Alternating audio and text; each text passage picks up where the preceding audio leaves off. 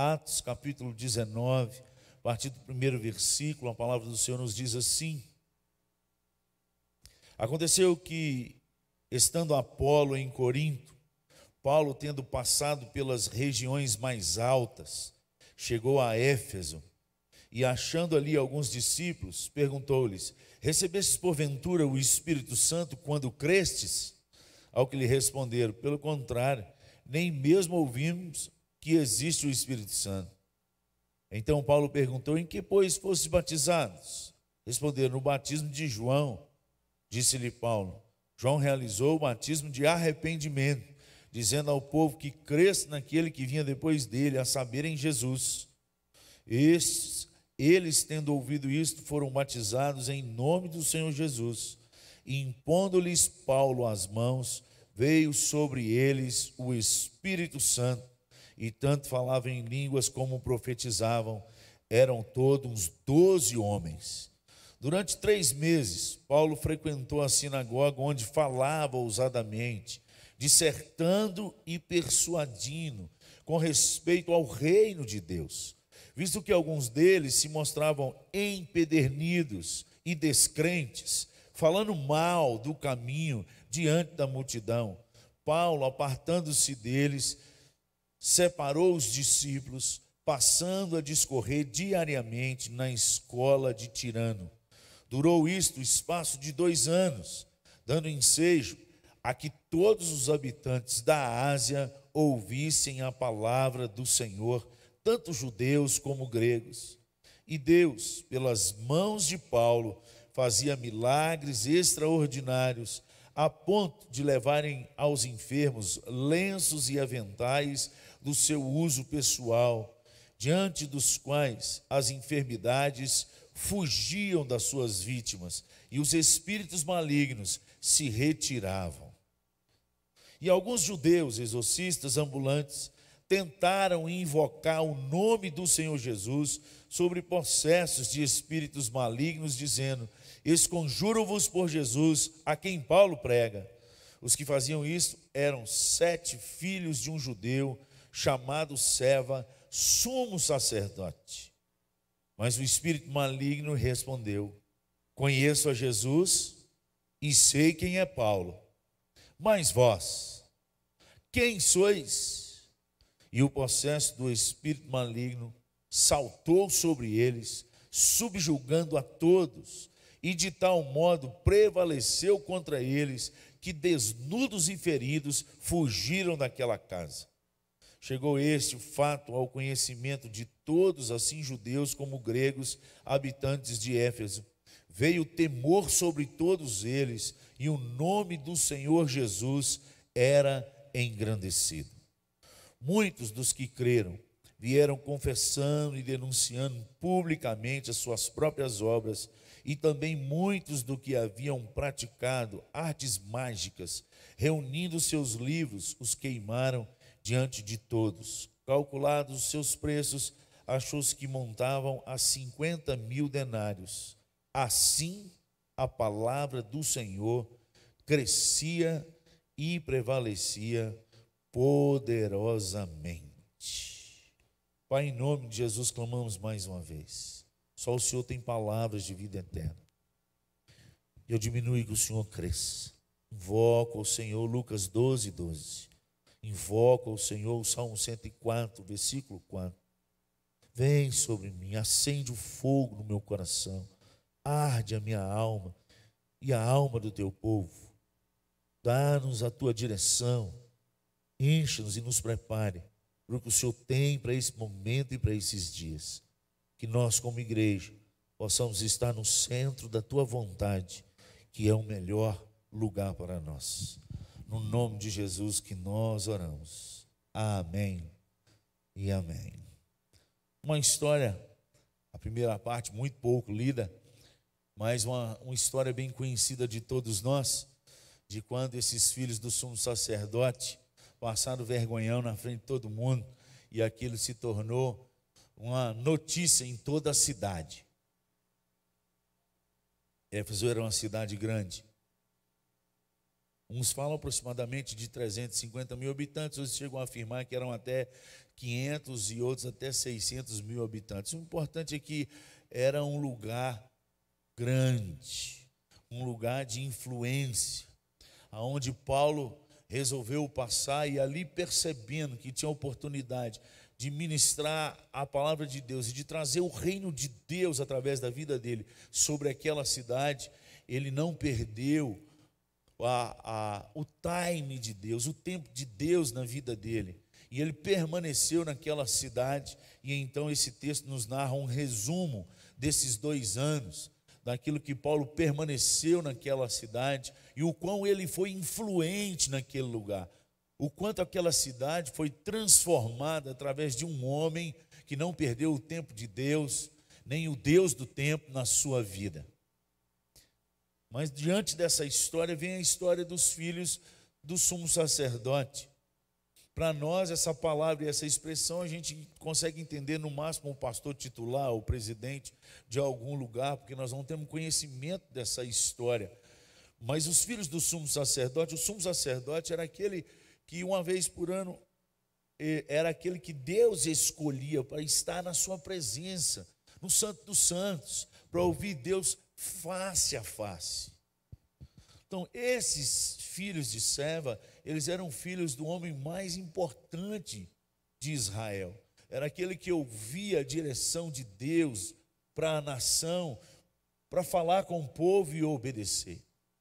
E quando eles tentaram fazer o que Paulo, parte do que Paulo fazia, que era expulsar espíritos malignos, enquanto ele ministrava a palavra de Deus e o conhecimento de Jesus Cristo, o Salvador, o Messias, eles foram envergonhados. E diante dessa vergonha, uma pergunta me ressalta aos olhos e ao coração. No versículo 15, quando o Espírito, quando eles tentam tirar esse espírito dessa pessoa que estava possessa, o Espírito maligno respondeu a esses jovens, conheço a Jesus e sei quem é Paulo. Mas vós, quem sois? E essa pergunta fica ecoando no meu coração. No reino espiritual, não importa de quem nós somos filhos, não importa qual congregação que nós participamos. A nossa identidade, ela não é medida pela instituição que eu sirvo, pelas leis que eu decoro, pelos versículos que eu sei, nem se meu pai fala com Deus face a face. No reino de Deus, a nossa identidade, ela é medida por aquilo que nós somos diante do Deus vivo. Mas vós, quem sois? Se isso acontecesse comigo e com você hoje, na cidade onde você mora, o que passaria dentro do seu coração? Não, pastor, Deus me livre, eu não ia fazer um negócio desse, não. Mas se alguém perguntasse para você, quem você é? No reino dos céus, quem você é? No reino espiritual, aonde você está? Porque a gente frequenta anos igreja, e escutamos milhares de pastores hoje na internet. E de uma certa forma a gente acha que a gente é alguma coisa, ou pensa que a gente está fazendo algo pelo reino de Deus. E essa pergunta nessa noite vem daquele que também conhece algumas coisas. Ele não conhece todas as coisas, mas ele tem um caderninho que anota muita coisa da gente. Aquilo que nós somos diante de Deus é que reflete no reino espiritual. Aquilo, quem anda conosco no reino espiritual, é que na hora que nós vamos precisar de falar a palavra e, e propagar esse evangelho, é que vai fazer toda a diferença. Não é identidade se eu sou filho do sumo sacerdote, do pastorzão, do que fala com Deus face a face, mas quem você é de fato é que vai fazer toda a diferença. Esses meninos aqui tomaram a surra. E a palavra diz que eles saíram desnudos. A palavra tradução aqui é pelado. Eles tomaram um couro de vergonha, ainda foram arrancar todas as suas roupas.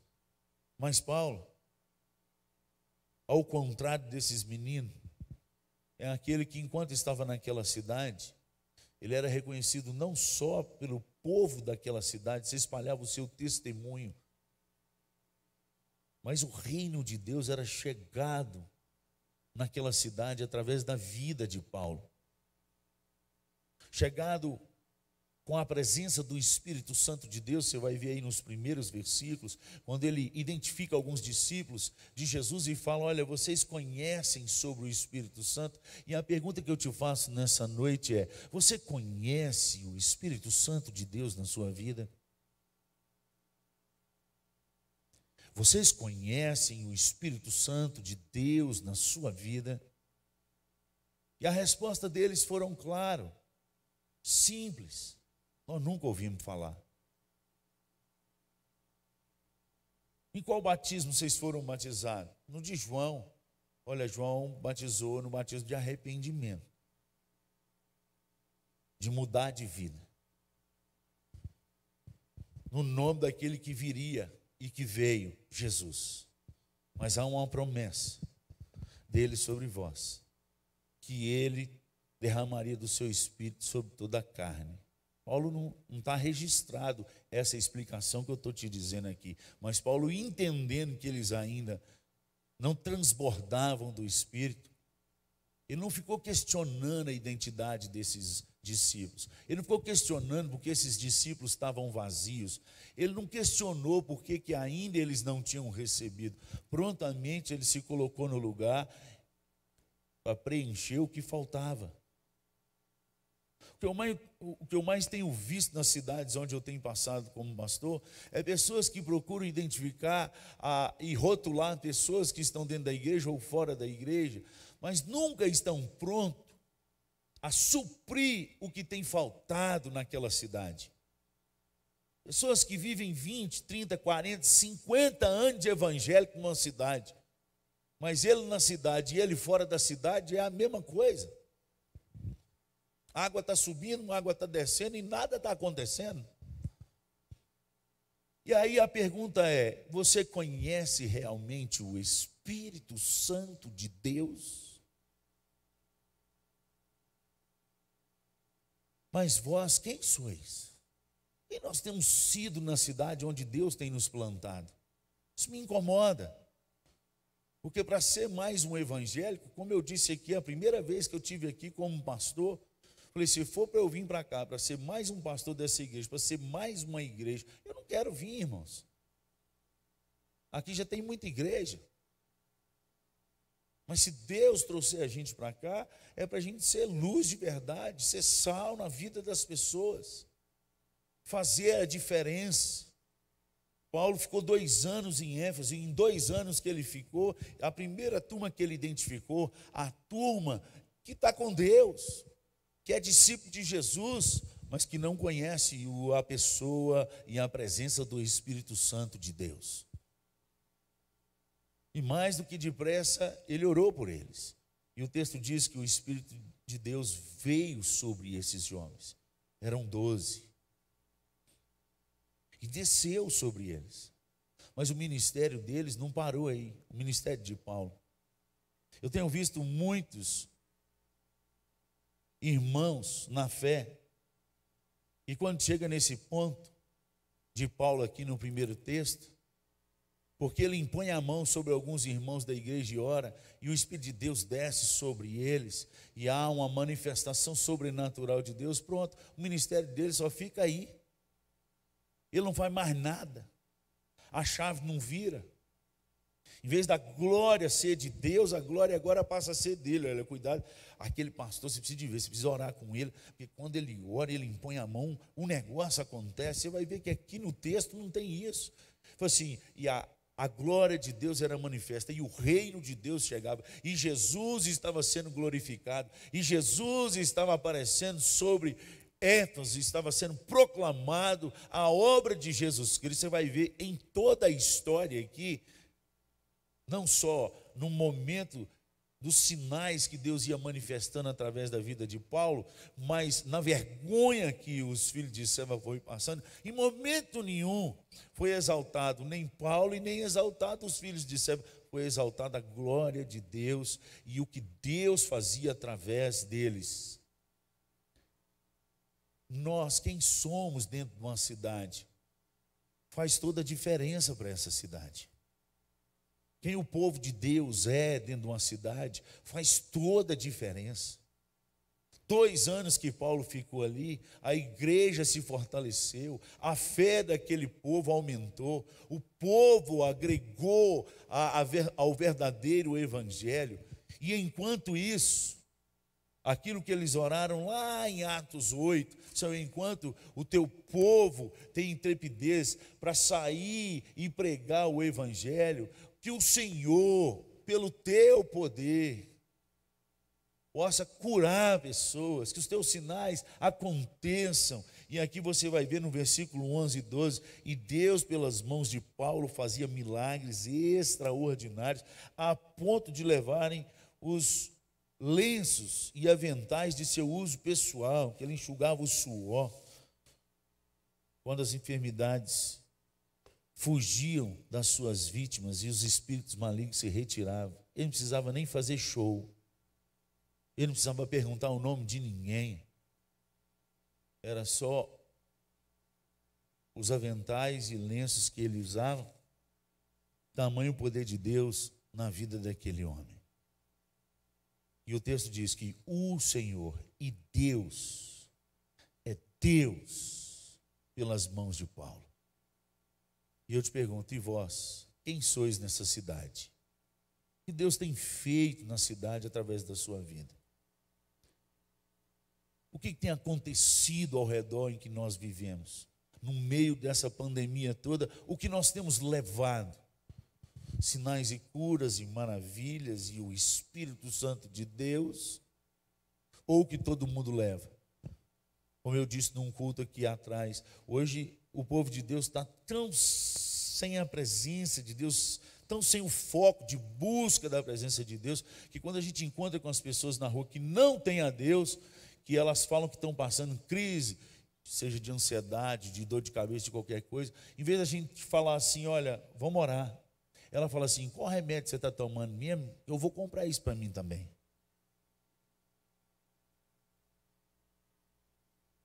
Que, que nós temos dado para a sociedade que tem feito diferença? Qual é o nosso impacto na sociedade, de fato e de verdade? O que, que tem mudado quando um povo de Deus fica por dois anos numa cidade? Quanto tempo você está aqui? E o que, que já mudou? Mas vós, quem sois?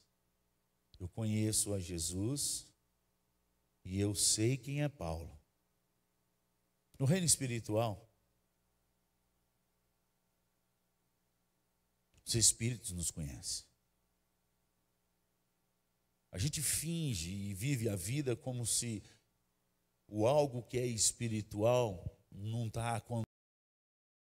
A gente acorda toda manhã, como qualquer um, toma o nosso café, depois vai para o serviço, depois para para almoçar, volta para o serviço, aí vem, vem para a igreja, abre a Bíblia e lê onde o pastor fala, hora a gente vê, hora a gente não, dá uma pescada, dá uma acordada, dá uma cutucada no Instagram e no Facebook, e na hora de dormir, em paz me deito e logo pego no sono, porque só tu, Jesus, junto com um bocado de comprimido, nos faz dormir seguros. E no outro dia a mesma coisa. E no outro dia a mesma coisa. E dez anos numa cidade, a mesma coisa. A mesma rotina se você acompanhar a rotina de Paulo em cada lugar que ele passou, Deus fez algo diferente. Ora libertando, ora aprisionando, ora usando os milagres para que as pessoas se convertessem, ora usando as varadas e as prisões para que e Paulo em todo momento sendo usado com lenços e aventais, ou sendo usado com as varadas nas costas, dentro daquela prisão à meia-noite, ele adorava Deus e ele celebrava o Senhor, porque ele tinha algo para dar. Quem nós somos diante de Deus e diante dos espíritos malignos vai refletir na cidade aonde Deus tem nos colocado, amados. E nesse momento de luta, nesse momento de tristeza, de angústia, de é um momento que nós precisamos parar para refletir quem nós somos nessa cidade. Qual é a influência da nossa oração diante de Deus? o que Deus nos colocou para fazer no meio dessa tempestade. E não é só tomar remédio e, e frequentar os mesmos hospitais que todo mundo. Não é só isso. Porque muitos de nós vão adoecer, muitos de nós vão partir, inclusive por essas enfermidades que estão aí. Mas nós precisamos partir cheio de Deus. No começo do texto, Paulo identifica alguém que conhece o Evangelho de Jesus, mas que não está transbordando de Jesus. Vocês conhecem o Espírito Santo? Essas foram as duas perguntas que ecoaram no meu coração nessa noite. Vocês conhecem realmente o Espírito Santo? Mas vós, quem sois? Independente de quem a gente conhece, independente de quem nós somos, o texto termina bem. Os filhos de Seba não terminaram bem o dia. Mas o versículo 20 diz: Assim a palavra do Senhor crescia e prevalecia poderosamente. Isso para deixar para mim e para você que, independente do que eu faça, ou independente do que eu creia ou deixa de crer, a palavra de Deus vai continuar crescendo poderosa, porque é a palavra de Deus se eu sou aquele que Deus me colocou numa cidade para que a luz dele brilhe, e eu estou buscando isso, e sendo essa pessoa, para ser bênção na vida das pessoas, ou se eu sou os filhos de serva, você tem que entender que a palavra de Deus vai continuar crescendo, o poder de Deus vai continuar manifestando. Eu estando no caminho certo ou estando no caminho errado. Mas para mim, o caminho que eu estou escolhendo é que vai fazer toda a diferença quando chegar as tempestades. Pois no momento em que os remédios falharem, no momento em que o diagnóstico médico não funcionar mais, não ter mais jeito, no momento em que as vacinas não resolverem, mas vós quem sois? Vai fazer toda a diferença. Vocês conhecem o Espírito Santo? Que Deus possa trazer no seu coração a profunda convicção. Como faz, pastor, para eu conhecer esse Espírito Santo?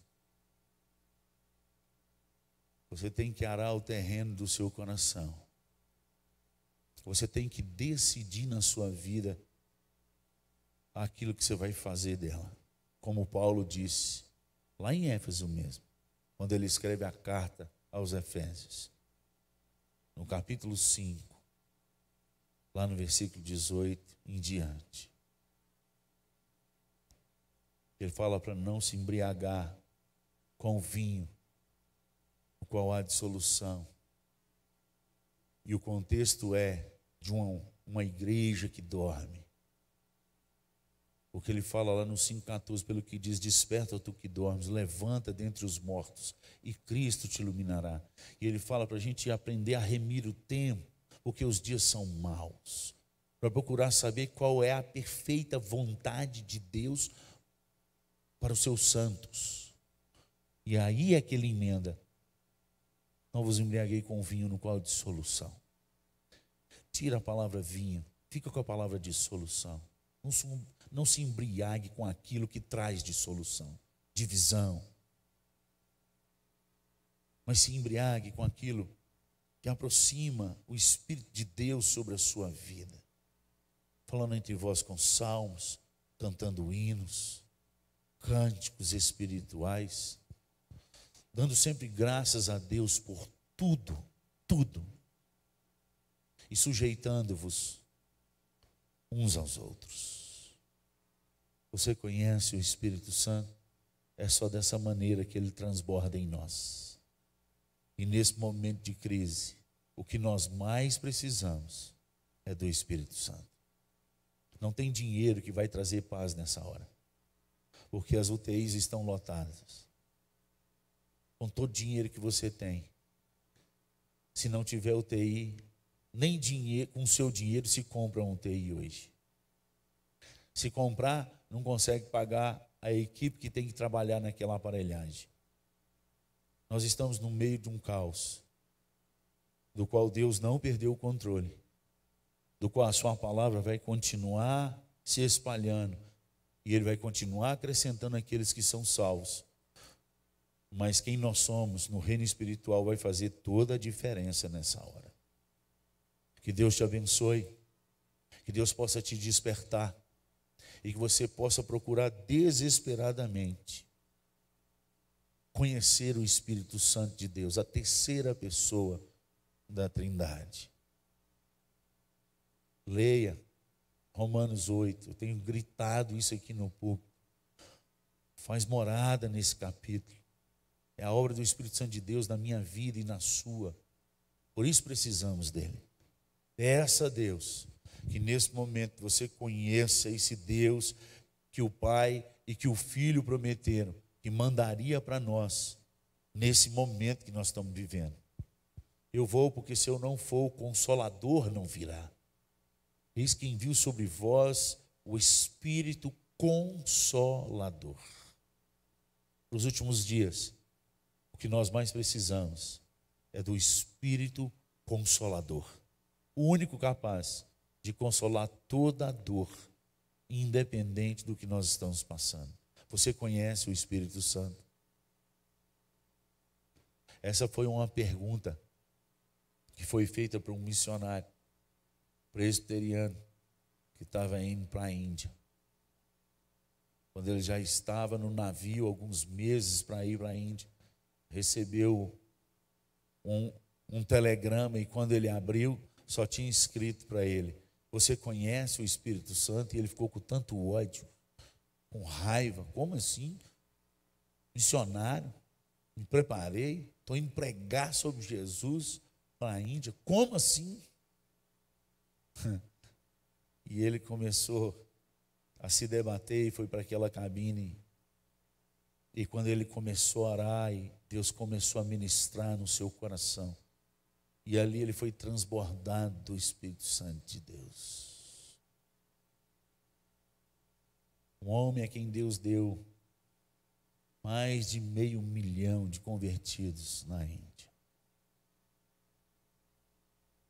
Era presbiteriano.